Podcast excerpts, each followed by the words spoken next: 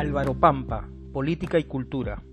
Es un espacio personal, militante de información, reflexiones y sentires sobre política y cultura, para tratar temas de coyuntura nacional e internacional, conversar sobre libros, música, memoria, sobre el movimiento popular, las izquierdas y el Nuevo Perú, la organización de la que formó parte.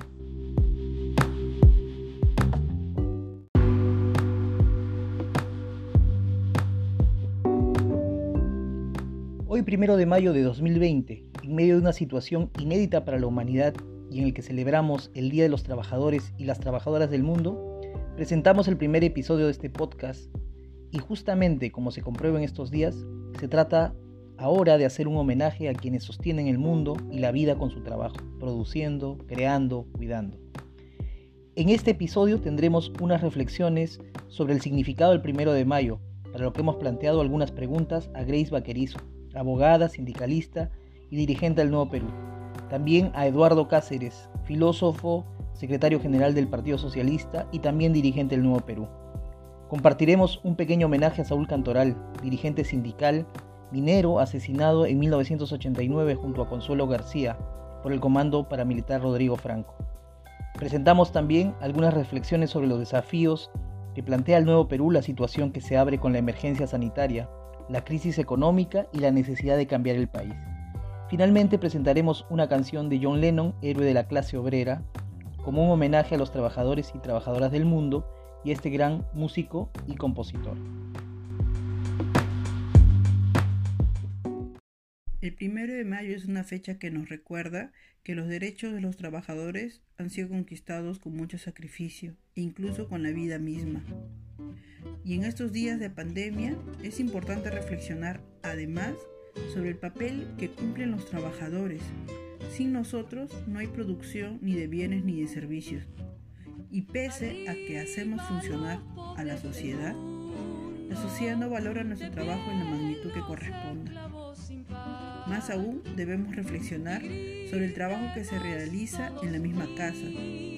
Los que hemos podido hacer cuarentena nos podemos dar cuenta que planchar, cocinar y lavar también es un trabajo, es el trabajo del cuidado, el que permite que nosotros, nosotros que sí podemos ir a trabajar en tiempos normales, podamos desarrollar nuestras funciones mientras en la casa hay alguien que esté brindando los debidos cuidados para que nuestra vida misma pueda seguir desarrollándose. Este primero de mayo debe servirnos para reflexionar sobre esos derechos que hoy contamos y sobre el papel que nosotros cumplimos en la sociedad.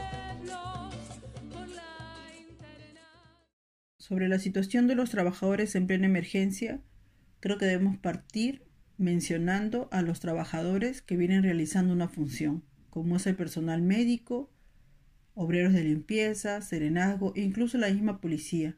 Son trabajadores que han venido desarrollando sus labores sin los implementos de seguridad que corresponde. Pese a que hay un discurso nacional de que primero es la vida.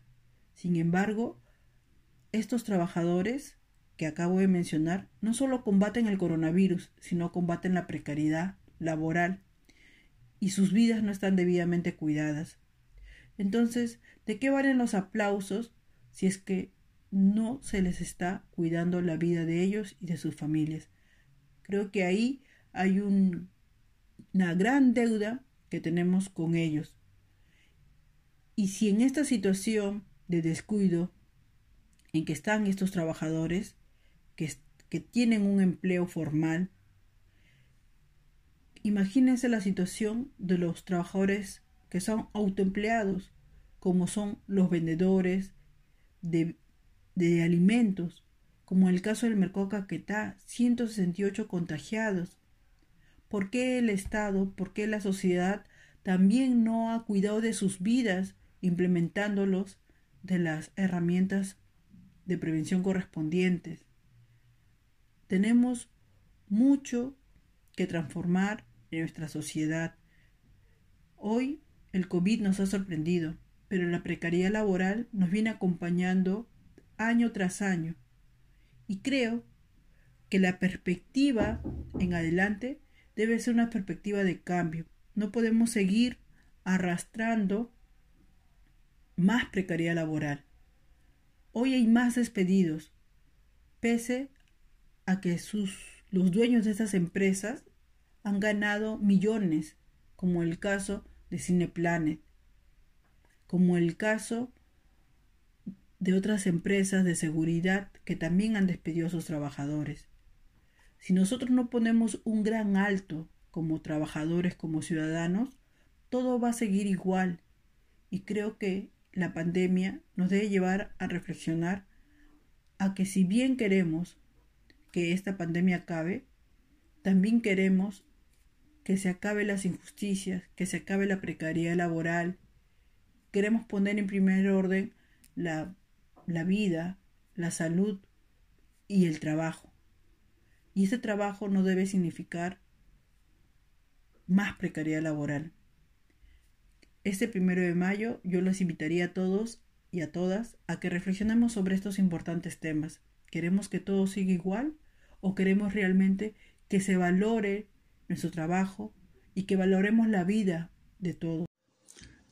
Celebramos hoy el Día Internacional de los Trabajadores en medio de una gravísima crisis de alcance planetario crisis que no solo es sanitaria y no solo económica en el sentido de afectar los grandes indicadores, el Producto Bruto, el volumen del empleo y otras variables, sino crisis que es en lo fundamental civilizatoria, en tanto saca a la luz y cuestiona las graves contradicciones sobre las cuales se funda esto que ya Mariátegui llamaba la civilización burguesa. La crisis nos ha desnudado en nuestra vulnerabilidad como individuos y como especie, frente a otras formas de vida que hemos maltratado de manera sistemática. Pero no solo eso, la crisis también desnuda nuestra precariedad como sociedad cuando se trata de atender la preservación de la vida.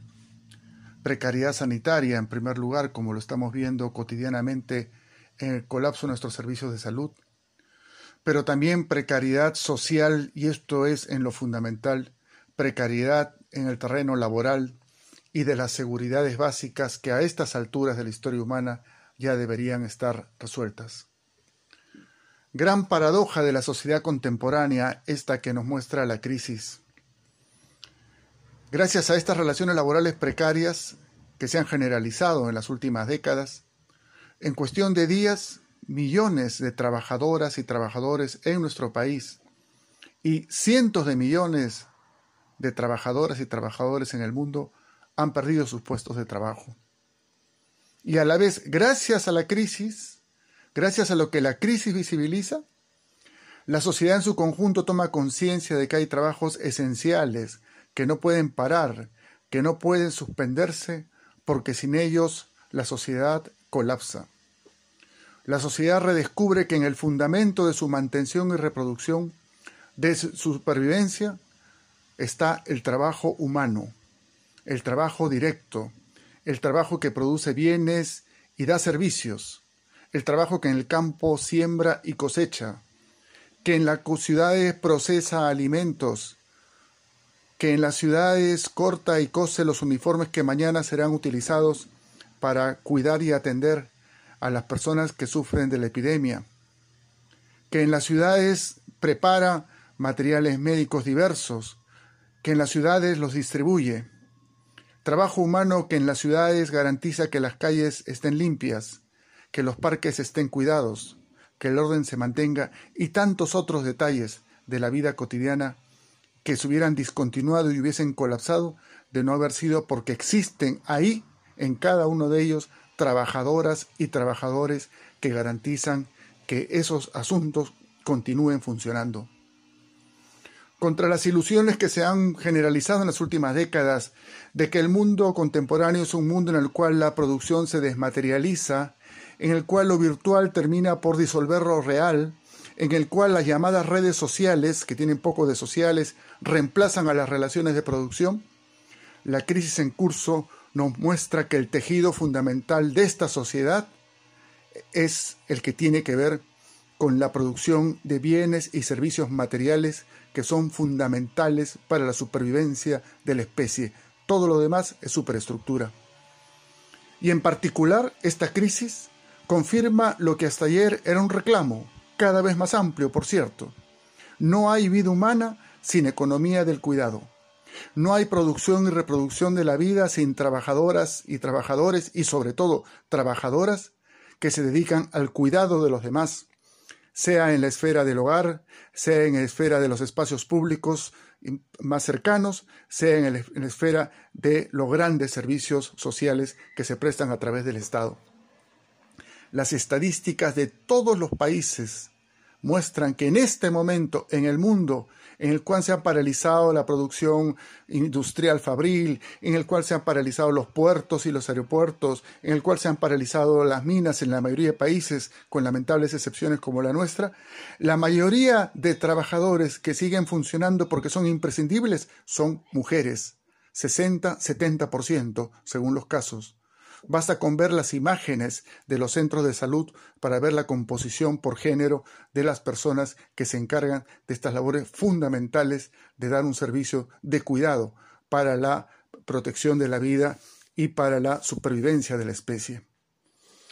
Todo esto nos debe llevar a que hoy, al celebrar este nuevo aniversario del Día Internacional de los Trabajadores y de las Trabajadoras, volvamos a poner en el centro de nuestro proyecto emancipatorio los derechos de esto que es la inmensa mayoría de la humanidad, de la gente que trabaja cotidianamente produciendo bienes y servicios, su derecho a un trabajo digno, nuestro derecho a un trabajo digno y nuestro derecho a tener derechos en el trabajo.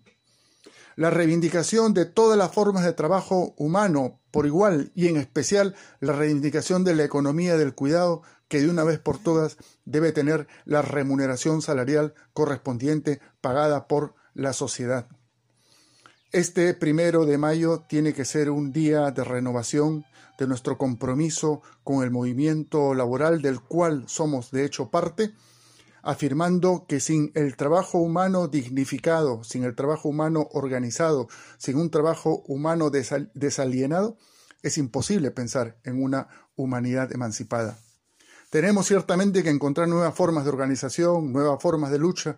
Tenemos que abrir canales para que múltiples sectores que forman parte de la cadena laboral productiva humana encuentren formas de articularse, de defender sus derechos y de levantar plataformas comunes. Tenemos que ser en ese sentido enormemente creativos. Pero esto sobre la base de ser tremendamente fieles a nuestra tradición. La izquierda en el mundo moderno los socialistas, mariateguistas, ambientalistas, feministas y sobre todo el movimiento feminista, tenemos una historia muy fuerte de eh, enraizamiento en los movimientos de trabajadoras y trabajadores. Tenemos que ser fieles hoy día a esa herencia y a la vez ser creativos para encarar un futuro que realmente nos permita, aprovechando las condiciones excepcionales que nos da esta crisis, dar un salto hacia adelante en términos de la emancipación humana.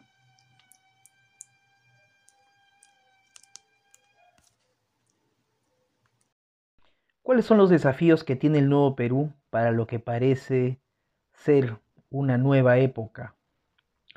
Desde el 2018, en el Perú venimos atravesando lo que hemos denominado una crisis de régimen un evidente agotamiento del Estado, del modelo económico y el consenso neoliberal que ha marcado la vida republicana las últimas tres décadas, acelerado por los destapes de la corrupción que vinculan a empresas, políticos y gobernantes. A portas del 2021 y la conmemoración del Bicentenario se advertía que esta era una crisis aún más profunda que ponía en discusión al Estado criollo. La experiencia republicana completa, no solo atravesaba por recurrentes experiencias con la corrupción, de captura del Estado, de prosperidad falaz, como diría Basadre, como ocurrió con el boom del guano, el caucho y la minería, sino la bancarrota de una república incapaz de lograr una sociedad democrática, cohesionada, igualitaria, con ciudadanía plena. Una república sin ciudadanos, decía Alberto Flores Galindo, que a veces podía incluso volverse una república contra sus ciudadanos, contra las grandes mayorías. Los grupos de poder económico, la tecnocracia neoliberal y sus políticos, sin embargo, nos anunciaban la culminación de un proceso exitoso de modernización neoliberal en el que el Perú saldría por fin de la pobreza, con un crecimiento importante de la economía que auguraba incluso nuestra entrada a la OCDE, el Club de los Países Ricos. La crisis política que implicó el cierre del Congreso era solo producto de la irracionalidad de un sector mafioso de la política y la evidencia de que entre los grupos de poder económico y político pueden haber manzanas podridas que solo hay que extirpar. El gobierno de lujo había sido una mala experiencia transitoria y debíamos retomar el camino de la normalidad.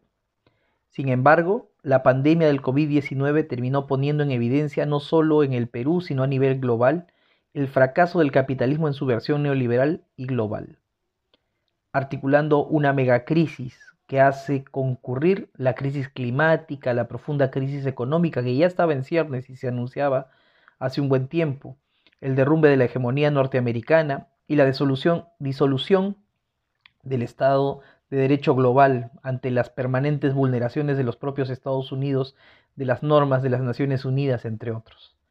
¿Se trata del fin de una época y el inicio de otra? Lo cierto es que asistimos a una situación grave que desnuda el nivel de criminal abandono de la salud pública, la pérdida creciente de la soberanía sanitaria, lo que implica no poder investigar y producir en el ámbito de la salud en función del interés público, la ineficacia de las multilaterales como la propia Unión Europea y otras instituciones, de las instituciones regionales, y la utilización del Estado por parte de privados para capturar la riqueza social y no para atender las necesidades básicas de una ciudadanía cada vez más desigual y precaria. Ante esta situación, en el Perú y en el mundo, se optó por aplicar el martillo de la cuarentena, buscando impedir la masificación de contagios de un virus desconocido que sobrepase las menguadas capacidades del sistema sanitario. Una forma de ganar tiempo mientras se trata de parchar el sistema de salud público y preparar las condiciones para reactivar la economía y volver a la normalidad. Sentidos comunes y dogmas inamovibles, los del neoliberalismo, se han puesto en cuestión más que nunca. Se reivindica la necesidad de tener un Estado con un rol más activo, la importancia de lo público, la necesidad de universalizar derechos y redistribuir la riqueza. Estas, que ya no son propuestas malvadas y cavernarias, son de una necesidad evidente. Sin embargo, la situación inédita que por la que atravesamos nos arroja a una gran incertidumbre sobre su carácter, profundidad y, y duración. No está garantizada necesariamente una salida más democrática y en función de las mayorías como quisiéramos.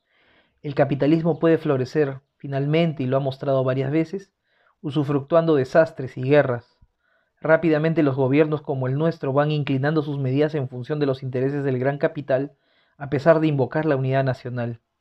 También aparecen tendencias autoritarias que, sostenidas en el miedo de la población, promueven discursos de tutelaje de la ciudadanía, de carácter militarista y punitivo, que en última instancia son funcionales a los grupos de poder con el objetivo de controlar a una población que sufre más que nunca la precarización de sus vidas, con las consecuentes dificultades para encarar las cuarentenas, indefensos por la fragmentación y anomia, y que ya protagonizan desbordes y empiezan a mostrarse ingobernables.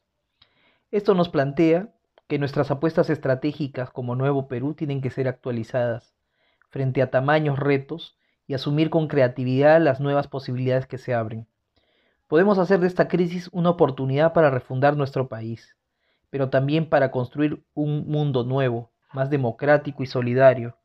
En este marco es que debemos pensar y disputar en lo inmediato salidas que respondan a las urgencias, pero que debemos o sabemos marcarán las salidas más de fondo a esta grave crisis. Debemos replantear nuestro rol, lo que debe significar para nosotros delinear un programa de transición que convoque y permita, sobre la base de la movilización de las grandes mayorías, gestar un nuevo pacto ciudadano, una nueva constitución que permita abrir un nuevo curso histórico. Tenemos que adecuarnos a estas nuevas circunstancias como organización política, potenciando el desarrollo de la comunicación virtual, incorporándonos a la lucha de ideas, reconstruir y enraizarnos en un nuevo tejido social solidario, así como ponernos al servicio de la convocatoria una gran fuerza político-electoral con actores sociales y políticos nacionales y regionales que puedan darle una salida democrática a la crisis y construir nuevas bases sobre las cuales forjar un nuevo Perú, sin que eso signifique, por supuesto, abandonar nuestra apuesta por alcanzar nuestra inscripción. Parafraseando a Mariátegui, He aquí una misión digna para nuestra organización, para el nuevo Perú. Y como parte de este homenaje a la clase trabajadora, a los trabajadores y trabajadoras del mundo, no podemos dejar de rendirle un homenaje y recordar a sus héroes y heroínas, a quienes dieron su vida por la causa de los trabajadores, por la causa de la justicia social, por la causa de la vida digna. Por ello, queremos recoger un testimonio de Ulises Cantoral Guamaní, hermano del gran Saúl Cantoral Guamaní, quien fuera asesinado hace 31 años por el comando Rodrigo Franco en el Perú. Este testimonio, de alguna manera, trata de darnos un retrato de Saúl desde su niñez, su juventud, hasta que se convierte en ese gran líder que fue y que le terminó dirigiendo dos grandes huelgas en un momento muy complicado para el país. Entonces empezamos y recogemos, damos lectura a este testimonio de Ulises Cantoral Guamaní para conocer un poco más a este héroe de la clase obrera. Chalo. Él era mi hermano menor, pero siéndolo, era quien mejor se plantaba frente a los problemas desde que éramos niños, por ejemplo frente a una situación de pelea, muy propia de los niños y muchas veces expresión de abuso o prepotencia de algunos. Yo frente a estas situaciones me corría. Resulta que había un muchachito que siempre buscaba pelea y metía golpe. Vociferaba cada vez que pasábamos el riachuelo, provocándonos. Nos escondíamos, un día nos encontró en el camino y como era del pueblo y era más vivo, empezó a golpearme. Como yo no respondía, empieza a golpear a Saúl. Le dijo que lo suelte, hasta que Chalo, así le dijimos siempre en la familia, le dio un derechazo en la cara y empezó a gritar.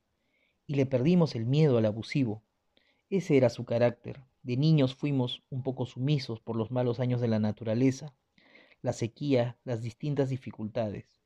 No teníamos a quién recurrir fuera de Saiza, nuestro pueblo, y eso nos aplastaba, más o menos como lo que cuenta en Los perros hambrientos Ciro Alegría. Era terrible. Otro problema era que en los pueblos siempre había gente con poder que abusaba, pero Saúl no aceptaba sus faltas de respeto, ni sus órdenes que usualmente debían ser aceptadas, porque así nos enseñaban en casa cuando éramos niños, que teníamos que obedecer a los mayores o a los señores para hacer pasar su ganado el riachuelo, por ejemplo. Chalo no entraba a eso. Les respondía que no era su muchacho y se rehusaba frente a estas cosas. Él siempre paraba en las broncas en la escuela, nunca se dejaba. Era diferente, rebelde, un poco lento y descuidado, pero peleador. Migrar a Nazca fue vivir la contradicción de ir a un sitio nuevo que no conoces, un choque de nuestras costumbres serranas y la de los costeños, había lo que ahora llaman el bullying entre los muchachos, que podían ser brutales unos con otros. Nos enfrentamos a un mundo en el que el quien mejor logró enfrentarlo, el que mejor despertó y lo pudo afrontar de mejor manera fue él. En medio de tanta chacota, tanto golpe, él reaccionaba y no se dejaba. Al ser alto, alto y fornido, él también empieza a dar golpe. Era lento, pero tenía un derechazo fuerte. Se hace famoso por ello y se convirtió en un gran luchador en Nazca, además de vender periódicos, lustrar zapatos con mi hermano Eloy, a quien frente a cualquier provocación defendía. Se iba también a jugar pelota. Un día en el barrio se fue a vender chupetes. Un muchacho afroperuano, mucho más grande que él, le quitó los helados y Chalo le exigía que le pague terminó logrando satisfacer esa exigencia a punta de golpes, a pesar de su supuesta desventaja, con lo que también agarró fama en el barrio.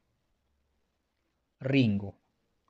Fue creciendo y terminó la escuela, y como no tuvo mayor apoyo y no tenía problemas con nada, se fue a trabajar a Marcona, en donde descargaba yeso. Luego se hizo soldador en una empresa estadounidense subsidiaria de la Utah. Un día sufrió un fuerte accidente un cable de alta tensión le voló el casco y le afectó mucho la cabeza. Entró posteriormente a Hierro Perú, en la época de Velasco, donde termina involucrado en una huelga.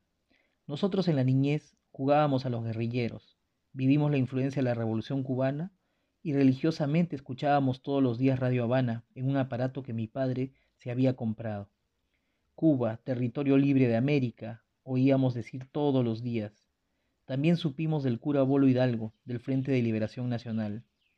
A pesar de ser nazcaprista, nos hicimos izquierdistas, revolucionarios en el colegio y tuvimos una lucha dura con los apristas. El velasquismo creó el movimiento laboral revolucionario que asaltaba sindicatos. En Marcona, en la pelea por recuperar el sindicato, le llenan la espalda de perdigones a Saúl. Así salta a la palestra. No hablaba mucho, sin embargo, se vuelve sindicalista, delegado y gana las elecciones en Marcona como dirigente. No perderá esta condición hasta que lo asesinan.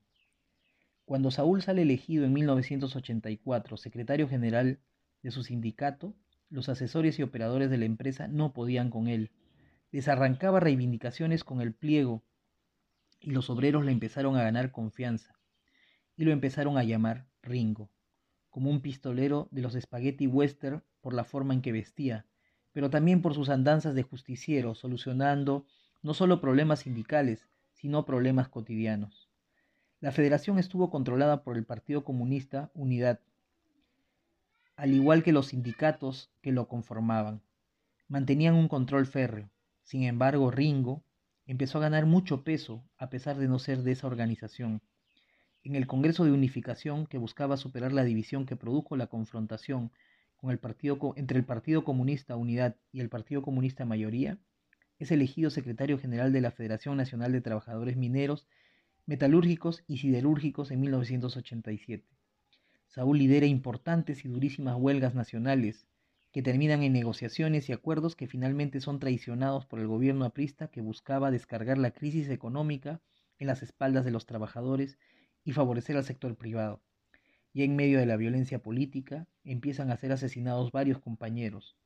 Ringo sabe que también puede ser víctima y denuncia amenazas de muerte en una manifestación en Marcona. Cerca de la tercera huelga, Saúl es secuestrado y asesinado por un comando paramilitar vinculado al gobierno en Lima el 13 de febrero de 1989, junto a Consuelo García, activista que trabajaba en la organización de las mujeres de los comités de amas de casa. Quisieron responsabilizar a Sendero Luminoso, pero la propia policía sabía que no era Sendero y me dijeron las razones por las cuales no podía ser. Parecía que querían armar un montaje. La fiscalía que vio el asesinato estaba a cargo de, un, de una fiscal suplente que ahora vive en Iquitos y nunca ha querido venir a declarar tras haber cerrado el caso luego de afirmar que a veces es mejor no llegar a la verdad de las cosas, que se debía quedar el asunto ahí nomás. Se archivó ocho veces el caso, se reabrió luego el 2001, se perdió el certificado de necropsia y se tuvo que volver a hacer una nueva. Mientras se fue avanzando, también en la Corte Interamericana y se llegó a condenar al Estado. Hubo luego una judicialización, pero se ha caído el juicio varias veces. Yo creo que no habrá resultados de esos juicios más que los de la impunidad. Cantoral. Su muerte se dio en un contexto especial. Desde escolares vivimos una huelga del Colegio Simón Rodríguez. Tomamos el local cuestionando la educación de entonces. Él fue bebiendo de eso, como de la Revolución cubana y de los documentos que también circulaban. Viendo la propaganda anticomunista del APRA, nos fuimos dando cuenta que había otro mundo, que era posible un mundo de justicia, y nos alineamos con ello. Queríamos conocer al Che, nos impactaron los golpes de Estado en Chile y otros países, y nos decíamos, si ese era el capitalismo, ¿de qué nos sirve? De pronto lo vi convertido en un militante formado, capaz de traducir la realidad social e incluso la teoría al lenguaje popular, lo que le fue permitiendo ganar un gran respaldo y la unidad entre los mineros. Empezó a explicar a los compañeros de manera sencilla sobre el PBI y la crisis económica, entre otras cosas. Llevó adelante las huelgas en medio del fuego cruzado, respetado pero presionado y amenazado desde diversos lados. Yo me pregunto, ¿qué papel jugaron las huelgas en este contexto en medio de una guerra interna? ¿Cómo pudo vivir dirigir una huelga en ese escenario, podemos tal vez a partir de ello comprender la importancia de Cantoral.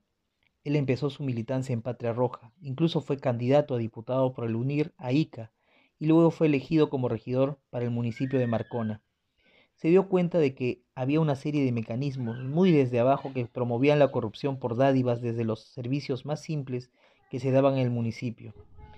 Le dieron la tarea de controlar la balanza y los comerciantes querían favorecerse buscando sobornarlos con unos camotitos o medio kilo de carne para adulterar el peso de los productos.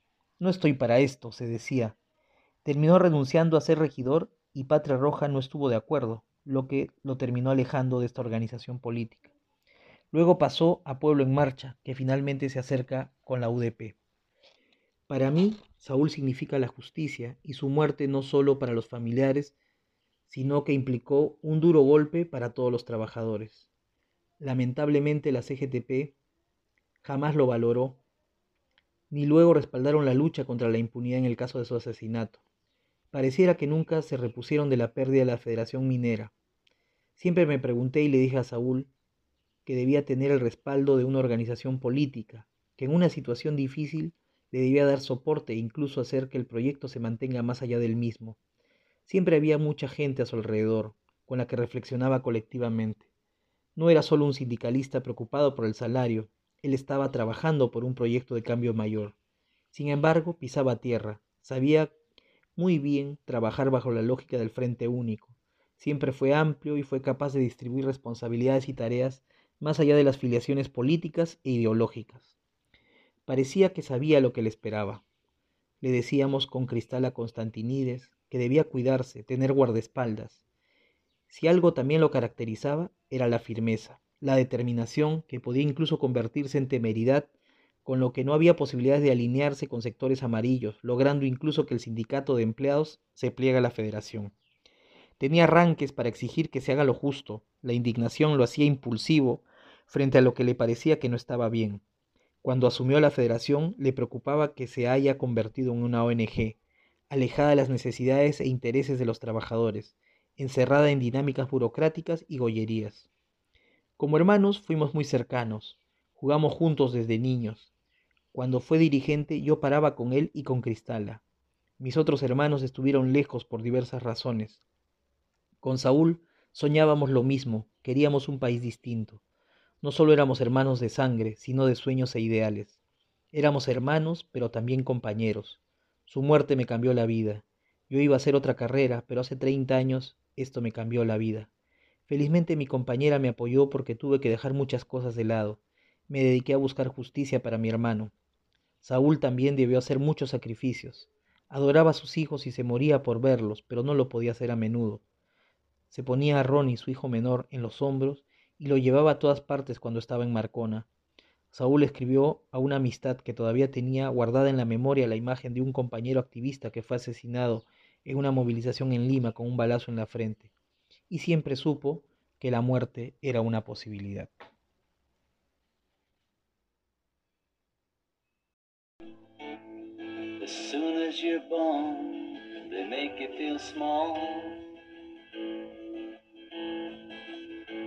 By giving you no time instead of it all. Till the pain is so big you feel nothing at all. A working class hero is something to be. Y continuando con nuestro homenaje por el Día de los Trabajadores y las Trabajadoras, les presentamos esta canción de John Lennon que se llama Working Class Hero, héroe de la clase trabajadora, que es una de las canciones con las cuales John Lennon debutó como solista en 1970. John Lennon dice de esta canción, es una canción revolucionaria, su concepto es revolucionario. Ojalá no la ignoren, porque es para toda esa gente de la clase obrera como yo. No importa si eres superior o inferior dentro de esa clase, ya que algunos la transformaron como clase media, un invento de la máquina. En otra entrevista, John Lennon frente a la pregunta de cómo se podría destruir el sistema capitalista, él dijo, pienso que solo si logramos que los trabajadores sean conscientes de la posición realmente infeliz en la que se encuentran, es decir, destruyendo el sueño que los rodea. La letra de esta canción dice, y vamos a poner algunos fragmentos. Tan pronto como naces, hacen que te sientas pequeño, no dándote tiempo en vez de dártelo todo, hasta que el dolor es tan grande que no sientes nada. te mantienen drogado con religión, sexo y televisión. Todavía te dicen que hay sitio en la cima, pero que primero debes aprender cómo sonreír cuando matas, si quieres ser como los tipos de la colina. Ser un héroe de la clase trabajadora es lo que debes buscar. Ser. Si quieres ser un héroe, simplemente sígueme. Estos han sido algunos fragmentos de esta canción de John Lennon. Les recomendamos escucharla. Y, bueno, este ha, sido, este ha sido un segmento para compartir algunas canciones que nos gustan. Y esta canción que de alguna manera es un homenaje para la clase obrera, para la clase trabajadora, en este día tan importante como es el primero de mayo y en unas circunstancias tan complejas para la humanidad, justamente a causa del capitalismo.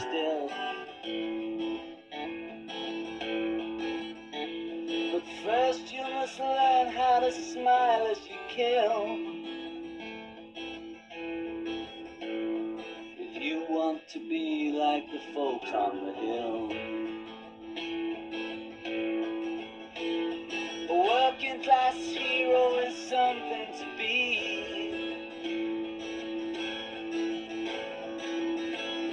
A working class hero is something to be.